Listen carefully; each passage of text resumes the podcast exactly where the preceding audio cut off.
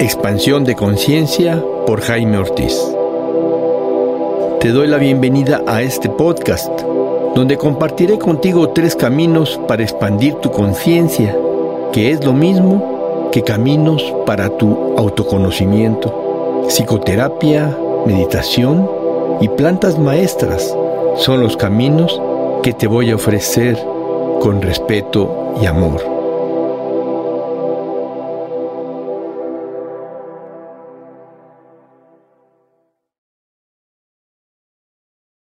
Hola, ¿qué tal amigos? Bienvenidos a este episodio en el que seguiremos platicando de poliamor. En el episodio pasado platicamos con la psicóloga Alejandra y ahora vamos a conversar con Gina, también psicóloga de profesión. Hola Gina, ¿qué tal? ¿Cómo estás? Bienvenida, muchas gracias por participar. Gracias Jaime por la invitación y un gusto estar por acá. Gracias, Gina. Vamos a iniciar con la pregunta, ¿qué es para ti poliamor?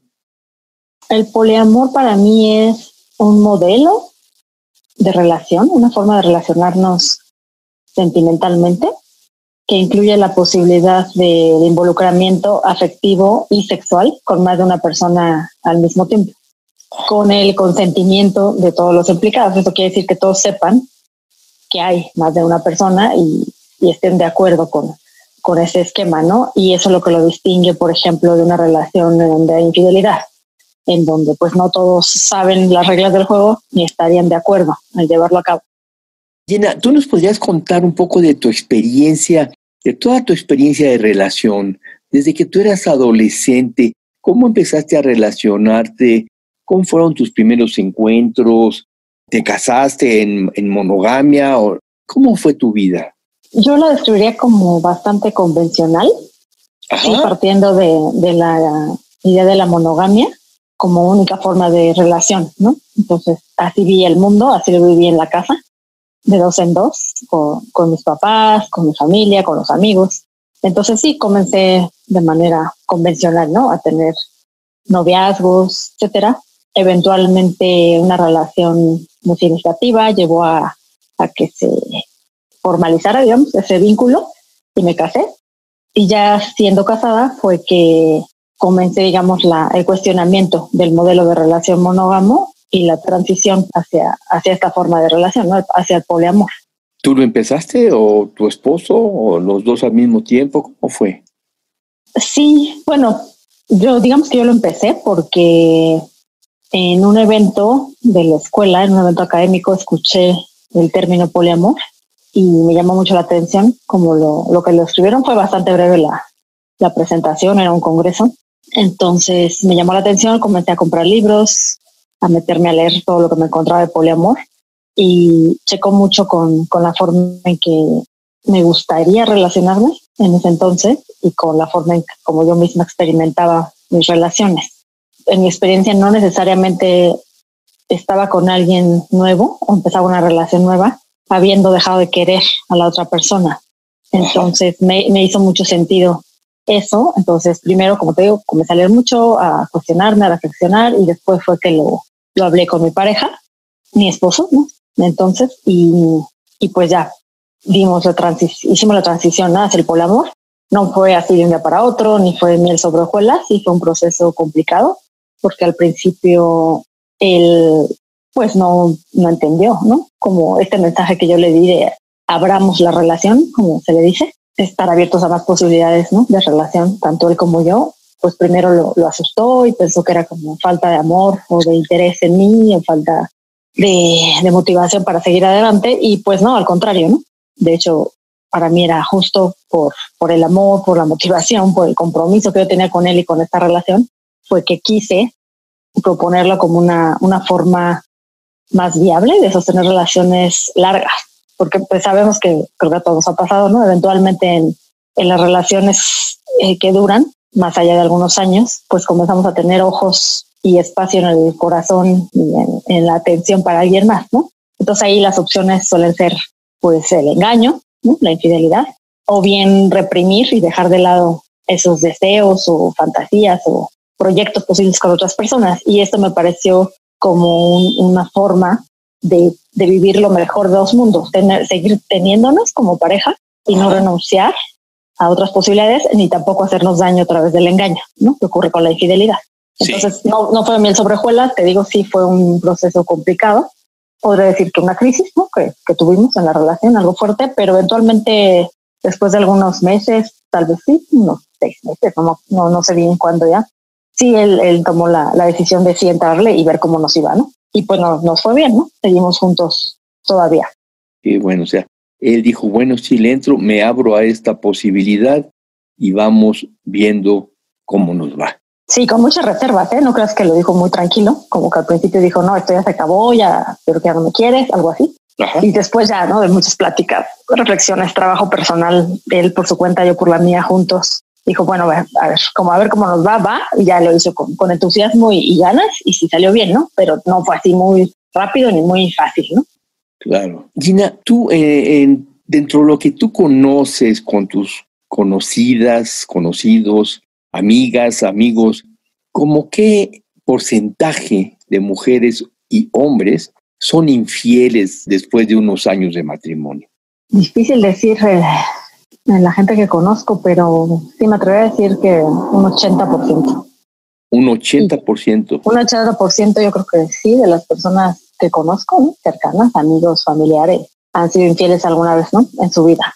Y eso pues nada más considerando lo que uno sabe del de lado de una de las personas. Sí. Pero se dice que la mayoría de las parejas, sea por uno de sus miembros o el otro, van a pasar por algún evento de infidelidad en algún momento de la, de la relación. Creo que, creo que es, es muy común. Te digo, yo creo, yo diría que un 80%, si no es que más. También es cierto que, que bueno, el, el ser infiel pues puede ser un acto de una sola vez, sin mayor trascendencia o con una trascendencia que se puede manejar bien a nivel personal y de la relación, pero también pues el tiempo previo o posterior, a lo mejor ya las personas son más tiempo monógamas hasta que dejan de serlo, ¿no?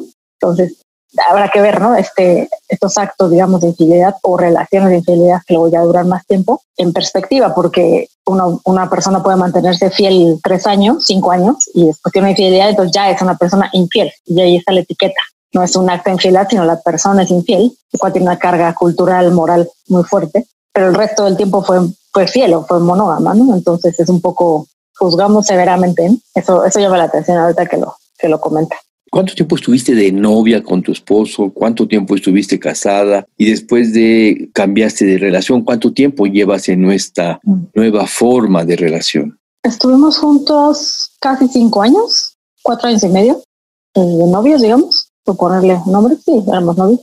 Después nos casamos y yo creo que como a los cinco años de casados, cuatro, entonces sí, como a los ocho, nueve años de relación fue que, que propuse esto, ¿no? Y comenzamos la, la, la, transición. Y ahorita ya llevamos un poco más de diez años en esto, doce yo creo.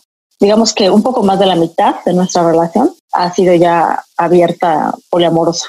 Doce años ya de relación poliamorosa. Y antes, bueno, una relación, digamos, convencional, ¿no? Monógama. Monógama. En esos doce años de relación poliamorosa. Eh, ¿Has tenido diferentes parejas o solamente una y te seguiste?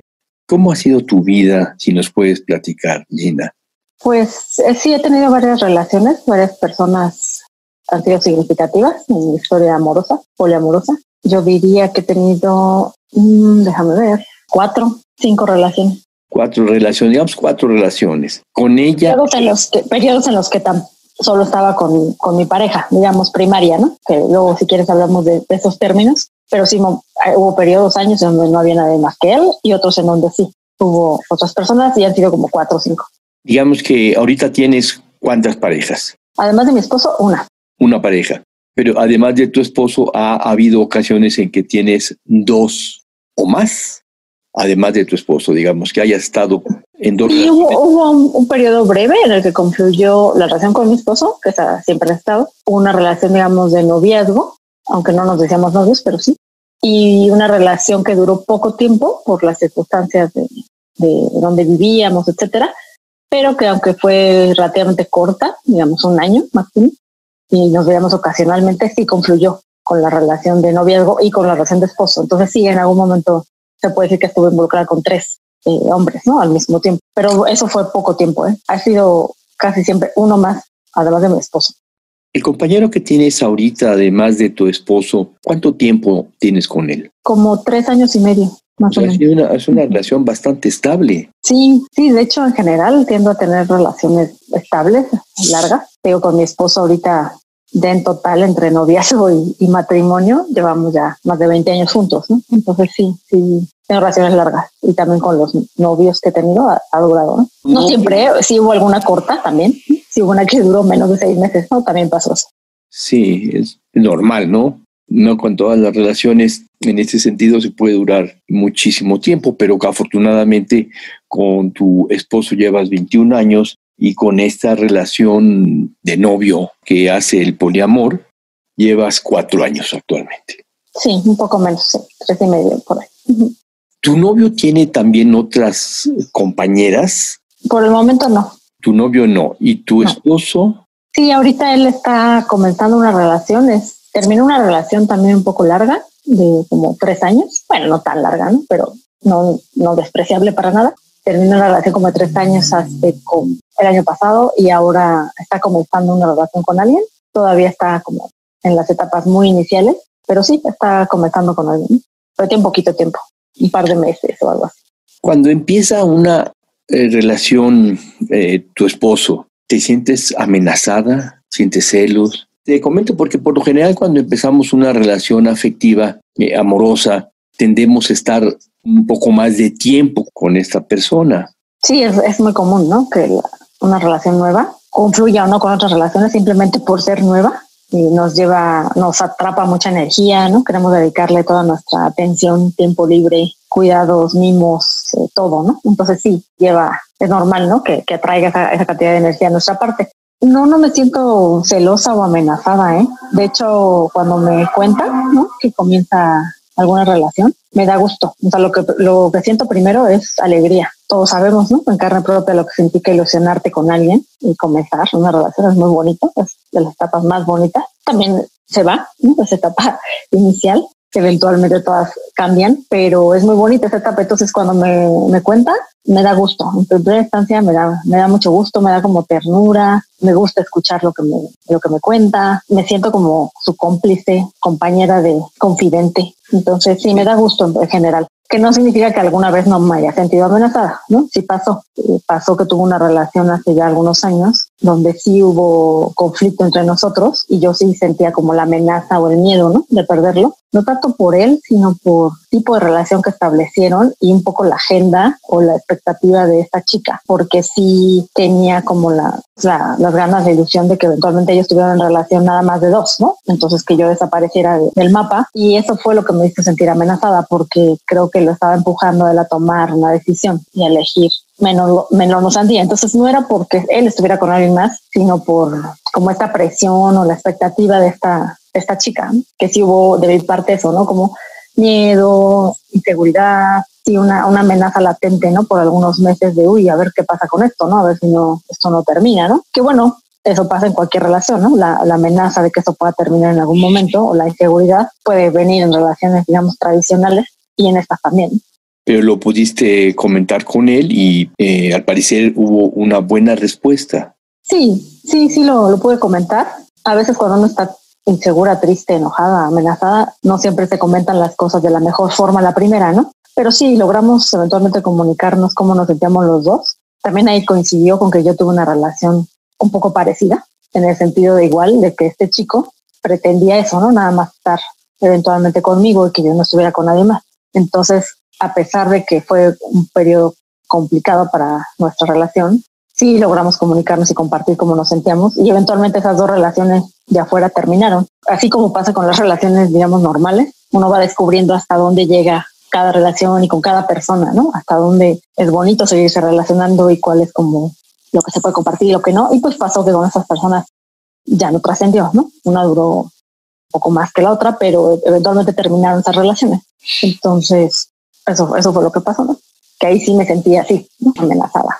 Pues esto es algo raro realmente que suceda, porque tú sintiéndote amenazada porque una mujer jalaba a tu esposo y tú al mismo tiempo también teniendo un hombre que te jalaba a ti, lo más fácil era que terminaran y que cada quien se fuera con su cada cual. Y sin embargo, y sin embargo, pudieron mantener la relación. Y quiero hacer hincapié en esta situación porque es algo que no sucede mucho y que cuando hay buena comunicación y cuando el vínculo afectivo es fuerte, no importa si tú te enamoras y tu esposo se enamora, no rompen el vínculo, sino que pueden mantenerse en el vínculo y poco a poco dejar que la otra persona se vaya de nuestra vida o, o si no poco a poco entonces abruptamente se va de la vida porque el vínculo es más importante que esta efervescencia del enamoramiento. Sí, sí, cierto. Yo tenía muy claro y lo sigo teniendo claro que esta relación que tengo con mi esposo es una relación que, quiero mantener, ¿no? Hasta que esté viva, más bien hasta que muera, ¿no? Si es que él también quiere, ¿verdad? Y es una relación en la que me imagino toda mi vida y si él también sigue sintiendo lo mismo, pues yo creo que es así, así lo vamos a hacer, ¿no? tenemos como esa certeza, ¿no? Más allá de, del amor que nos tenemos, es una relación muy bonita, muy armoniosa, muy sólida en muchos aspectos. Sí, muy fuerte y flexible, es como muy versátil, pues muy aterrizada también, ¿no? Tiene las dos cosas, ¿no? Esa flexibilidad y la adaptación al cambio, pues, hemos vivido muchas etapas, ¿no? De estar yo saliendo de la escuela, ahora ya en otra etapa muy distinta, ¿no? Ya de lleno es la adultez, en la madurez hemos sabido acompañarnos en muchas facetas ¿no? de la vida de él y mía y también ser testigos de cómo la relación misma va cambiando. Entonces, sí creo que los dos tenemos muy claro estas alturas y ahorita estamos en un momento también muy bonito en, el que queremos estar juntos, ¿no? Entonces pueden llegar personas, podemos establecer relaciones bonitas con esas personas y pueden ser también esas relaciones muy duraderas y bonitas y nutrirnos a cada quien como persona o incluso la relación, ¿no? Trae cosas lindas, pero, pero eso no quita como lo bonito que sigue siendo nuestro amor, ¿no? Que es un amor ya más, ya más maduro, a lo mejor con menos fuegos artificiales y menos ruido o, esas emociones del inicio, ¿no? Del enamoramiento, pero no por eso deja de ser súper bonita y, muy importante, ¿no? Para los dos. Claro, porque es una relación de mucho más profundidad, como dices, no de fuegos artificiales y de qué bonito y todo el enamoramiento, pero sí de profundidad afectiva que, que no lo da una relación nueva. Tenemos que trabajar en una relación, tiene que pasar tiempo viviendo juntos, en relación, para poder llegar a esta profundidad que nos alimenta de una forma completamente diferente. Sí, sí, eso se logra con el tiempo y cuando las las personas están dispuestas y las relaciones nos hacen bien. No necesariamente el tiempo es lo que hace una relación bonita, ¿no? A veces el tiempo solamente alarga la miseria o el dolor o la violencia que se vive, ¿no? Eh, pero en este caso sí, ¿no? El tiempo nos ha ayudado a, consolidar algo que fue bonito desde que comenzó y pues se ha hecho más bonito y más sólido y más, más flexible también, ¿no? Con los años. Como te decía, creo que esa es una buena forma de describir cómo es para mí, qué es para mí el poliamor, es la capacidad de disfrutar de estos dos mundos que a veces parecen peleados, ¿no? Como de la seguridad, la estabilidad de una relación larga, comprometida, donde hay proyectos, hay historia, hay presente y también hay ilusiones para el futuro, ¿no? que es mi relación primaria con mi esposo, y también la posibilidad de, no renunciar, sino vivir lo nuevo, lo, lo espontáneo, lo, lo fresco que trae una relación nueva, que eventualmente también, como han sido relaciones bonitas, buenas en general, pues también tienden a durar algo, ¿no? Entonces ahorita te digo, ya vamos para el cuarto año con este novio, también ya no está tan joven la relación, pero sí sigue siendo joven a comparación de 20 años. Entonces es la posibilidad de, de vivir lo mejor de dos mundos digamos, sin el daño que causa el engaño y sin la renuncia, ¿no? Que también el, la renuncia, el sacrificio, a, bueno, pues ya escogí a esta persona y ya, por eso, nunca más o estar con nadie, también tiene una carga de, dolor, esa renuncia. ¿no? Tiene una carga de dolor y se paga un precio, se paga un precio en ambas personas. Si una persona tiene este impulso de iniciar una relación, pero la reprime por que tiene otra relación, más tarde o más temprano se la va a cobrar. Puede ser, sí. Sí, sí, sí. sí a lo mejor sí hay personas que logran gestionar su renuncia digamos, lo renuncian, renuncian a la persona o renuncian a ciertas cosas con la persona y no a la persona totalmente, pero le ponen un límite, ¿no? A esa relación y, si la gestionan para sí mismos, ¿no? A veces su corazón y para con los demás de manera adecuada, a lo mejor no es una fuente gigantesca de dolor, ¿no? Y pueden vivir bien, ¿no? Y si es congruente con su sistema de valores, con los acuerdos que hay en su relación, el dolor se compensa por todo lo que trae, ¿no? Entonces sí, ching, qué mal, me duele renunciar a esto, pero es más importante este pacto que yo hice de, exclusividad, de fidelidad, como se le conoce comúnmente, es más importante el valor de, de la lealtad, la honestidad, ¿no? Para con mi esposo, mi esposo. Entonces, si eso pesa más, el dolor se puede, yo creo que digerir muy bien como algunos otros dolores o malestares que nos trae la vida y no frustrarnos de por vida, ni amargarnos la vida, ni hacernos seres infelices. Creo que no siempre la renuncia tampoco es lo peor, ¿no? O sea, creo que si es congruente con la persona y lo sabe gestionar bien, puede vivirlo bien, ¿no? Pero si no, sí, si no lo gestionas bien, pues justo puedes culpar a la pareja o a esa relación en general por, por tu frustración, ¿no? Por no haber podido ver qué había ahí en ese, en ese camino diferente, ¿no? Y sí echarle culpa al otro o culparte a ti mismo, ¿no? También. Coincido contigo, si lo sabe la persona gestionar, si puede gestionar es ese separarse de algo que quiere, que es importante para él o para ella, si lo puede gestionar bien y asimilar, no va a haber ningún problema. Pero en, el, en un porcentaje alto yo pienso, pienso, es una opinión nada más, la persona va a, cobrar después. Sí, se puede quedar ahí como con deudas, ¿no? O con, cuentas pendientes. Va a pasar la factura. Sí, puede pasar la factura. Y, y, ahorita que te escuchaba, pienso que también, pues, la renuncia o elegir a veces sí es parte de la vida, ¿no? Afortunadamente en esto de las relaciones ya hay modelos, opciones que no creo que sea muy nuevo. Yo creo que ha habido personas que lo han hecho sin este nombre o de otras maneras hace siglos, ¿no? O, al menos décadas, pero en otros ámbitos de la vida a veces sí también nos toca elegir un trabajo, por ejemplo, y renunciar a otro, ¿no? Si uno gestiona bien la renuncia, sí, pues, puede seguir bien, ¿no? Y su vida feliz, ¿no? Entonces, en muchas ocasiones sí la vida nos, nos pone a escoger cosas, ¿no? Sí, me refiero a esta parte que me gustaría tocar un poco más adelante, que es eh, la vocación. Hay personas que tienen vocación para monogamia y que incluso pueden tener una relación eh, de infidelidad, pues de vez en cuando, ni siquiera digo una vez en la vida, sino de vez en cuando pueden tener una relación de infidelidad, ya sea el hombre o la mujer, pero su vocación es de monogamia y está muy bien. Pero también hay vocación de no monogamia y vamos a llamarle poliamor. Y entonces, cuando esta es la vocación, cuando este es el impulso natural de esta persona y lo tiene que estar reprimiendo, desde luego que va a pasar una factura porque se está negando a ella misma. Ya no está negando un, deseo, por decirlo así, un gusto que se quiere dar. Sí, puedo renunciar a un gusto, puedo renunciar a un deseo, pero no puedo renunciar a mí mismo. Yo estoy seguro que tú, en tu caso, si lo analizas, tu vocación, tu vocación es ser poliamorosa. Sí, coincido, ¿eh? creo que sí es, y me gusta esa palabra, ¿no? Vocación, creo que sí es como un, llamado interno, una disposición, ¿no? Una, tendencia, ¿no? Así como hay vocación para la maternidad, la paternidad o no, o vocación para el celibato, o vocación para la docencia. Exacto. Así es, sí, sí, sí, estoy de acuerdo, ¿no? Hay gente que, que también no tiene vocación para estar en pareja, ¿no? Entonces la soltería es la forma que mejor le va de vida y ya, ¿no? Y ya, y ya. Y o sí, para tener pareja, pero no para cohabitar.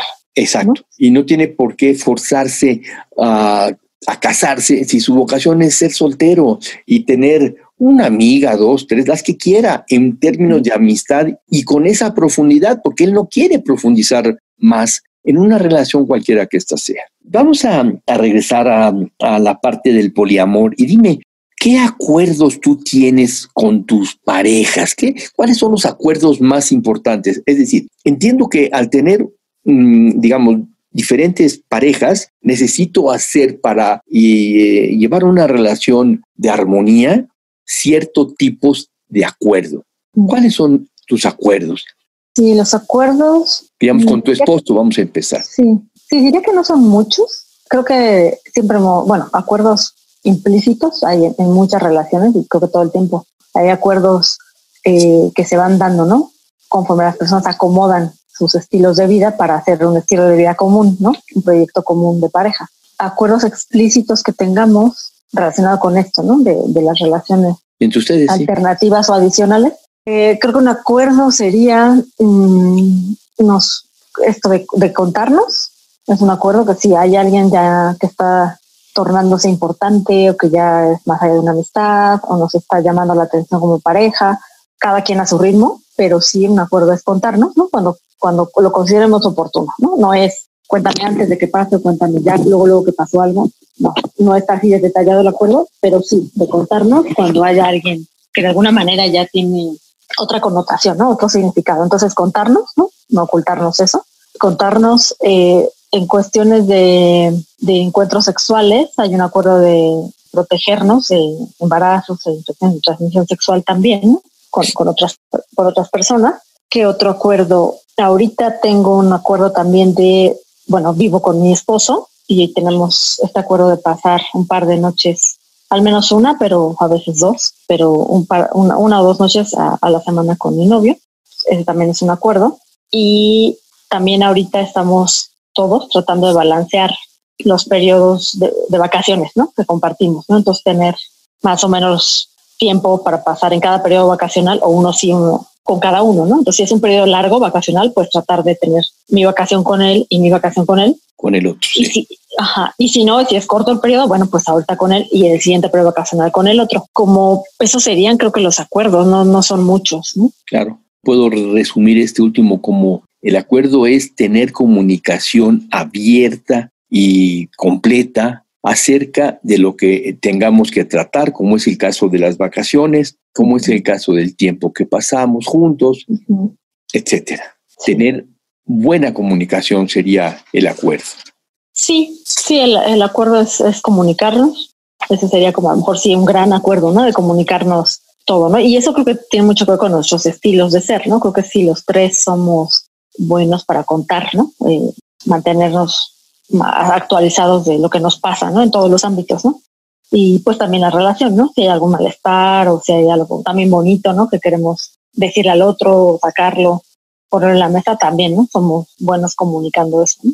Sí, sí, me refiero a esta comunicación como esta forma de poder contar, digamos, lo que pasa con la otra persona sin que tu compañera que le estás contando tome una actitud de juicio, de rechazo. A eso me refiero como mantener una comunicación abierta y transparente, limpia, en donde no haya este tipo de emociones y si hubiera este tipo de emociones, que cada quien las gestione por su cuenta y no que sea que haya una reacción uh -huh. una, ante, el, ante la comunicación.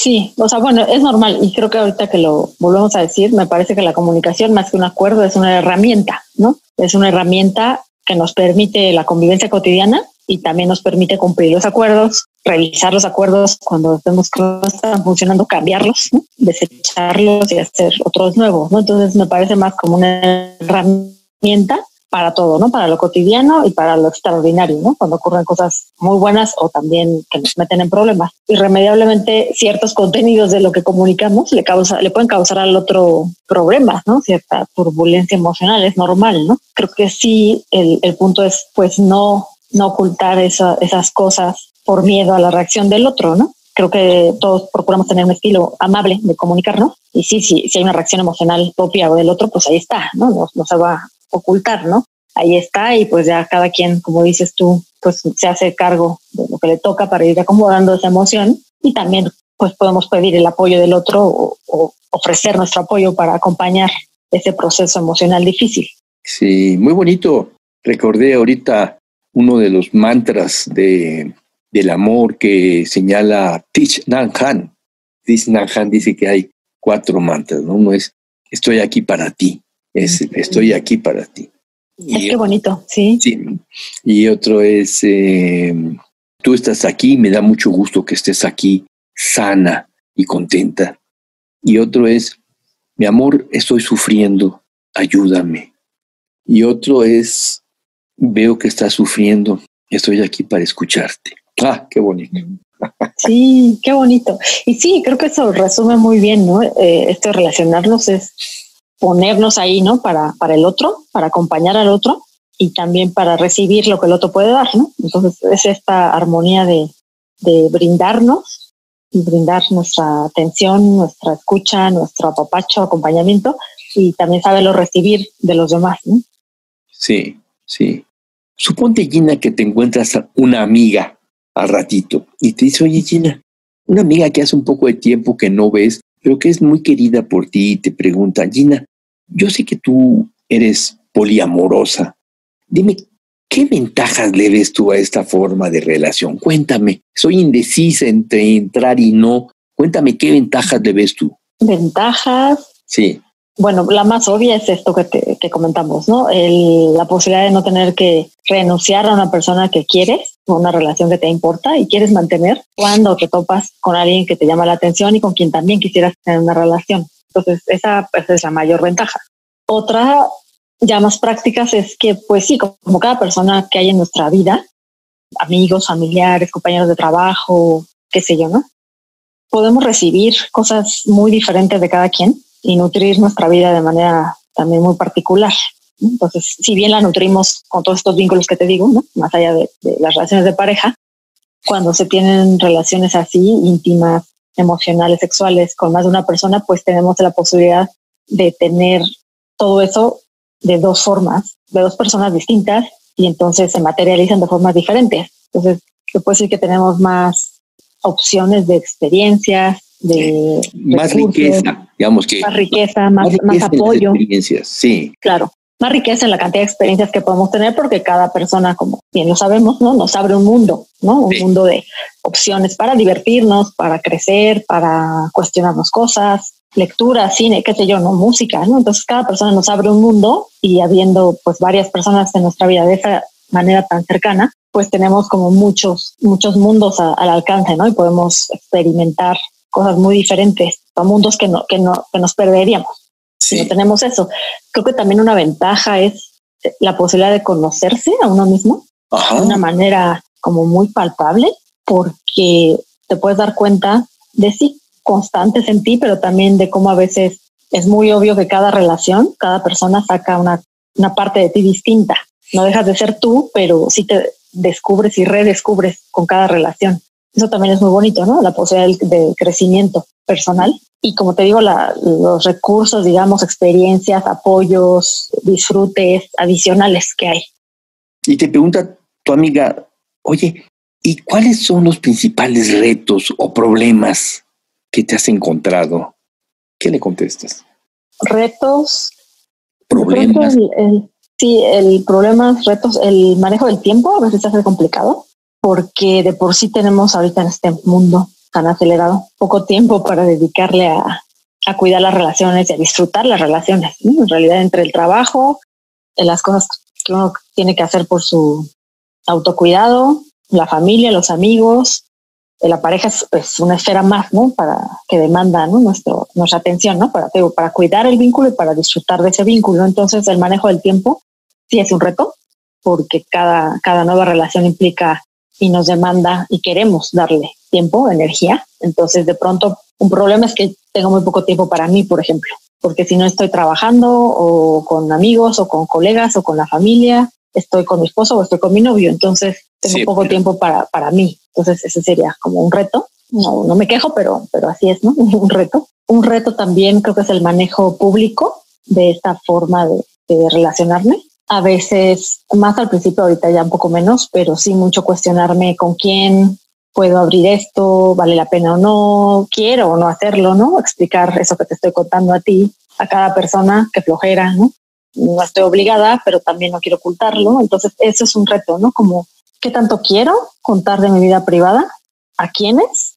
¿Y para qué? ¿No? Porque tampoco es como, es obligatorio a, todo mundo le cuentes, ¿no? Pero si es un reto si uno no es transparente y me ven con alguien más, pues puede pasar porque estoy poniendo el cuerno, ¿no? Y a lo mejor en general no importaría, pero a veces sí me importaría, ¿no? Dependiendo qué persona es la que... La que se va a formar esa imagen de ti, pues. Ajá, o qué relación tener con mi esposo o con mi novio, ¿no? A lo mejor ahí sí me podría importar, ¿no? Como es imposible decir que no me importa lo que piensen los demás. En general creo que me importa poco o no tanto, pero sí, sí, eso ha sido un problema una cosa con la que me he enfrentado, ¿no? Que yo a veces me cuestiono y sí puedo entrar como en cierta confrontación, ¿no? De con quién sí, con quién no, ¿no? un problema también, ajá, un problema puede ser también la aceptación de esto por, por gente muy cercana, ¿no? Familiares o amigos que digan, está un poco raro, cuidado, te vas a meter en líos, o pues eso no va a funcionar, ¿qué esperabas? ¿Qué sé yo, no? Eso, un problema de como de salirse de ese esquema monógamo que es el que parece todo el mundo ve, compra y, ni sabe que compra, ¿no? Más bien está ahí como la única opción de relación, ¿no? ¿Conoces tú alguna pareja poliamorosa que uno de los miembros tenga un hijo o dos? Sí, sí, sí conozco algunos, ¿eh? De hecho, mi novio tiene una hija. Entonces, bueno, ahí él es poliamoroso y tiene una hija. Y sí, tengo un par de conocidos que no muy cercanos, pero, pero tienen hijos. Entonces, también ahí sé que es un, es un rollo para los que son papás, mamás, el momento en que cuentan esto a sus hijos, pero también creo que si, si, manejan las cosas con transparencia y en un lenguaje adecuado según la edad de los hijos, también parece que no, no tiene por qué ser mal recibido, ¿no? Como cuando alguien sale del closet por una orientación sexual distinta a la heterosexual, ¿no? No, no siempre tiene que ser motivo de, de conflicto, ¿no? Claro. Me gustaría, Gina, hablar un poco de la salud emocional y del desarrollo emocional y cómo el desarrollo emocional puede relacionarse con el poliamor. Y ahorita se me viene algo a la mente que quiero comentarte. Para todo esto que has señalado, la honestidad es fundamental. Yo creo que no puede haber una relación poliamorosa sin honestidad. Sí puede haber, y por lo general hay, relaciones de, monogamia sin honestidad. Pero la relación poliamorosa tiene que estar cimentada, enraizada en la honestidad. Y para mí la honestidad es la integridad de la persona. No me refiero a la honestidad como un valor de bueno o malo y que si no eres honesto estás mal. No, me refiero a una integridad, es decir, que eres de una pieza. Y voy a hablar porque es importante en términos de desarrollo personal. La falta de integridad es como si fueras de varias piezas. Y entonces, por mucho esfuerzo que hagas en tu, en tu crecimiento, en tu terapia, en tu eh, toma de ayahuasca cada X tiempo, en tus meditaciones, la deshonestidad es como si un barril le hicieras unos agujeros abajo. Y por más que le pongas para que se llene, se está yendo. Nunca se va a llenar porque siempre está saliendo el líquido que echas, que pones adentro, que está saliendo por estas partes eh, huecas, estas fisuras que tiene el barril, o estas fisuras, ya hablando de la personalidad, fisuras en la personalidad que no permiten que tu esfuerzo en crecimiento florezca, sino que se vaya. Quisiera leer algo de, que saqué de esta tesis, que es una tesis de, de maestría para obtener el grado de maestro en desarrollo humano de la Ibero. Y esta persona pone, eh, pone aquí algunas eh, características de la persona madura. Y voy a leer, por ejemplo, Gordon Alport, y dice que eh, el criterio, este dice extensión del sentido de sí mismo, y este criterio se refiere a que una persona extiende su yo cuando acepta nuevas experiencias y participa en ellas con toda su existencia. Es decir, una persona se reconoce a ella como una persona poliamorosa y entonces vive esto con todo, con toda su fuerza y con toda su existencia. En el punto 2 dice relaciones emocionales con otras personas y es y dice es el sentirse parte de la humanidad por medio de relaciones cálidas y cercanas. Ahorita voy a regresar a esta parte de cálidas y cercanas, porque se supone que así debe ser siempre, pero en una gran parte de los matrimonios esto no ocurre, desgraciadamente. Parece ser que las personas maduras dan más amor que las inmaduras y no piden nada a cambio. Este amor es una aceptación del ser amado como es, sin importarle lazos y obligaciones. Son personas capaces de una gran intimidad tanto en sus relaciones familiares como amorosas. Este amor es completamente libre y exento de deseos de dominación. Implica también respeto y aprecio por la condición humana. Y tal parece que está hablando de las relaciones poliamorosas precisamente. Quisiera comentarte una experiencia. En una ocasión estuve con mi esposa, que ahora es ex esposa, en una reunión en uno de estos grupos de talleres de, de cuatro o cinco días fuera de la ciudad. Y en este taller había un área que, que, se llamaba relaciones de pareja o relaciones en matrimonio. Y entonces mi esposo y yo nos inscribimos a él y ahí había otras siete u ocho parejas. Y después de, de digamos, había pasado más de la mitad ya del, del evento, cada quien había dicho diferentes cosas, ya sabes, estos, estos talleres que se dicen cosas, etcétera. Y entonces yo descubrí que el principal motivo de la diferencia en una pareja y de los conflictos en una pareja es porque uno de los miembros no quiere que el otro haga o sea de cierta forma. Es decir, yo, por decir algo en este caso, no quiero, bueno, no, yo, pero bueno, no voy a poner el caso de yo porque no pienso así, pero una persona, el hombre, por decir algo, no quiere que la esposa haga o diga determinadas cosas y entonces la manipula con su enojo de diferentes formas, con sus amenazas, con sus enojos, con sus tristezas, con sus depresiones. Y la esposa a su vez no quiere que el esposo sea justo como es, quiere que sea diferente, quiere que sea como ella aprendió que debe de ser. Y voy a subrayar la palabra debe de, debe de. Una vez que aprendemos que algo debe de ser de cierta forma, estamos metidos en un conflicto, porque nada es como debe de ser, sino todo es justo como es. Y entonces yo, al escuchar del poliamor y haber hablado contigo del poliamor, vine a buscar esta tesis que por ahí tenía y leí esta parte de que acabo de leer ahorita de la importancia de poder aceptar a la otra persona. Y esto lo dice Alport, pero más adelante hay otras personas que también lo dicen, como es Perls, Fritz Perls. ¿Qué te parece? Cuéntame mientras busco lo de Fritz Perls, dame tu opinión.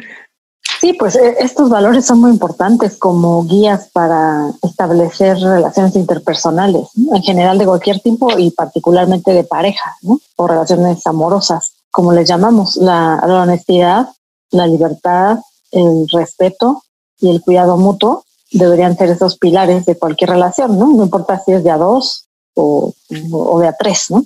Sí me parece como, como buenas premisas, ¿no? Para guiarnos. Ahora, el punto es que nadie va a negar que la honestidad es un, es un valor, ¿no? Que se aprecia, que todos queremos honestidad. El punto es que queremos escuchar, queremos que el otro sea honesto, pero cuando nos dice algo que no nos agrada, nos saca de nuestra zona de confort, nos incomoda, va en contra de lo que pensamos, ya no nos gustó tanto la honestidad. ¿no? Entonces, creo que el reto de la honestidad eh, son, yo diría, los contenidos difíciles de comunicar, ¿no? Difíciles de escuchar, difíciles de, contar, de asimilar, de acomodar, ¿no? Ahí es donde de pronto las personas prefieren no ser honestas para ahorrarse en una confrontación personal o un problema con alguien.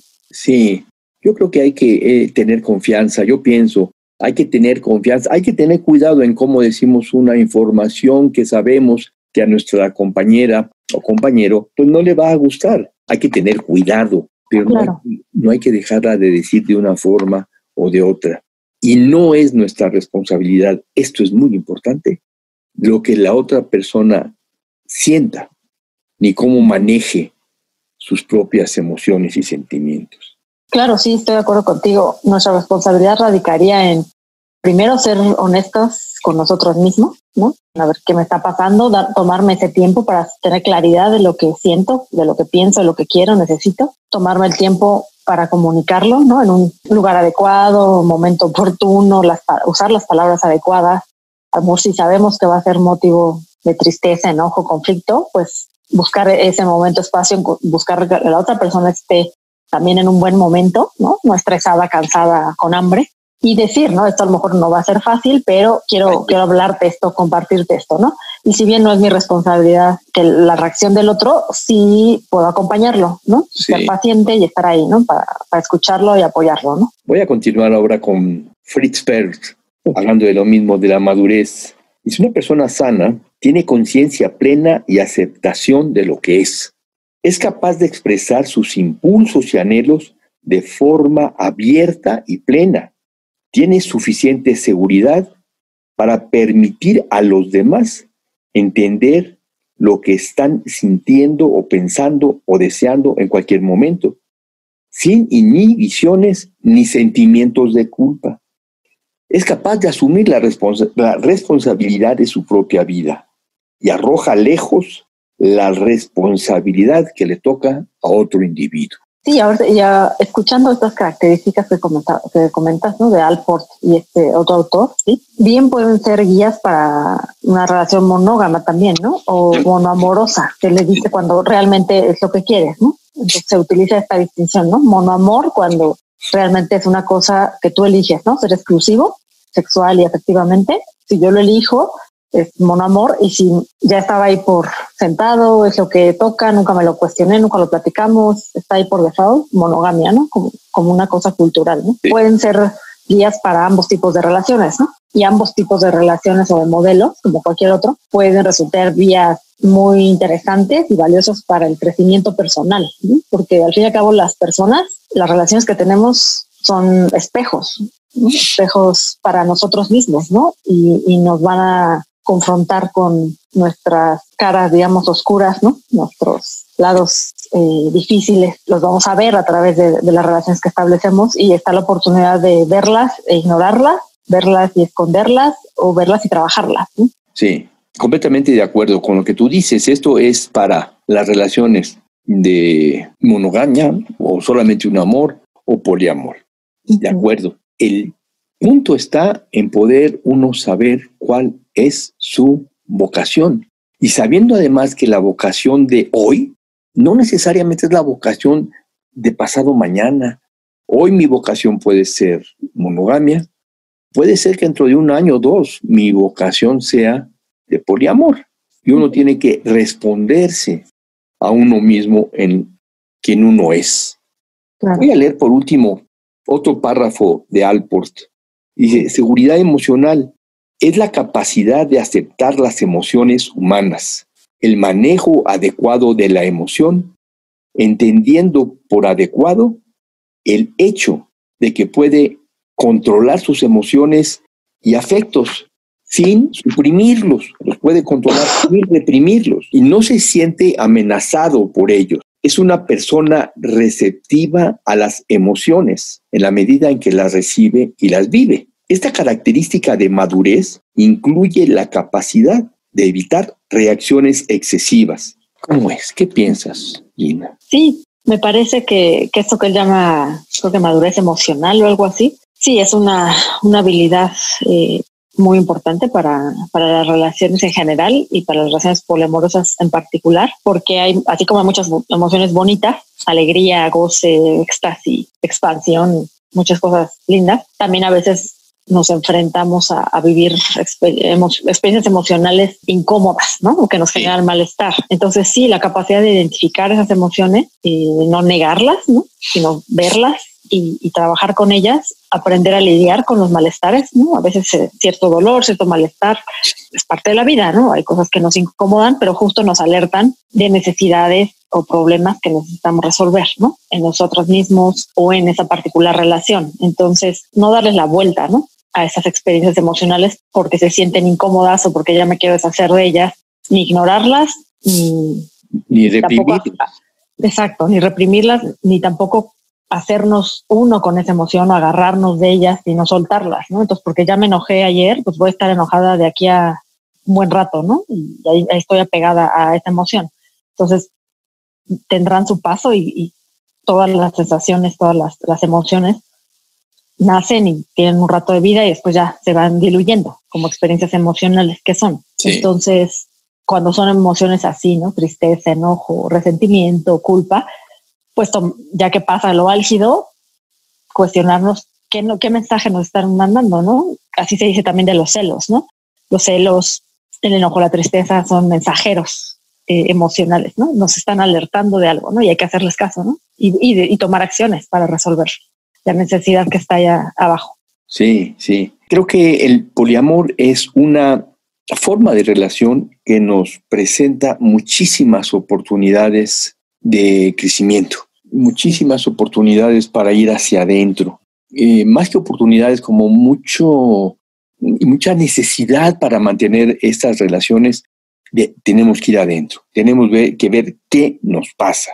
Y por supuesto, por supuesto, y es muy importante que esto quede pues muy claro, el poliamor se puede ver algo como muy deseable. Sí puedo tener dos relaciones, hasta tres, qué bonito. Y lo que decíamos la vez pasada, que donde no grabé la entrevista finalmente, era que el poliamor no es un boleto a la felicidad, es un boleto al trabajo interior. ¿Es correcto, Gina? Sí, diría un poco de las dos, ¿eh? Sí, es, es un boleto a, la felicidad y al, trabajo, ¿no? Las dos cosas. A las dos cosas. También puede ser como un boleto al polidrama o al polisufrimiento, ¿no?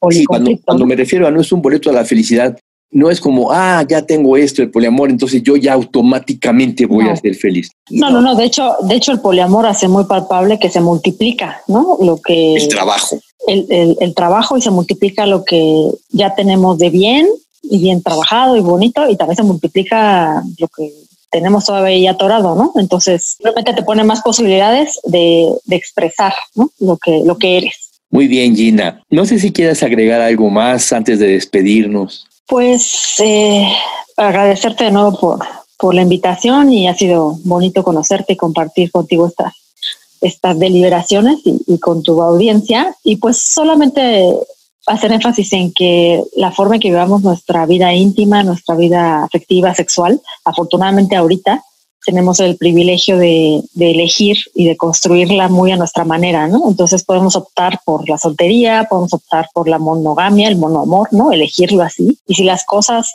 o simplemente no, no transitar de uno a otro, sino ya comenzar, ¿no? Con una relación más abierta, ¿no? Poliamorosa. Pues tenemos esa, esa opción ahorita, ¿no? De moldear nuestras relaciones conforme vaya más con nosotros, ¿no? Nuestra vocación, nuestro, nuestra forma de ser y obviamente en interlocución y también obedeciendo a lo que el otro quiere, ¿no? Que no, no se vale imponer, porque a mí me va el poliamor, entonces tienes que entrarle. No, si no es para ti, adelante, ¿no? Busca lo tuyo. Sí. Muy bien, Gina. Pues muchas gracias, muchas gracias por esta entrevista. Me ha gustado mucho conocerte, platicar contigo. Y estamos en contacto, estamos en contacto, Gina. Muchas gracias. Claro que sí, Jaime. Gracias. Buenas tardes. Esto fue Expansión de Conciencia por Jaime Ortiz.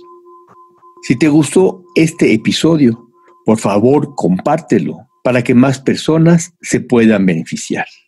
Si tienes cualquier duda o comentario, me puedes contactar en el WhatsApp 56 18 54 63 63.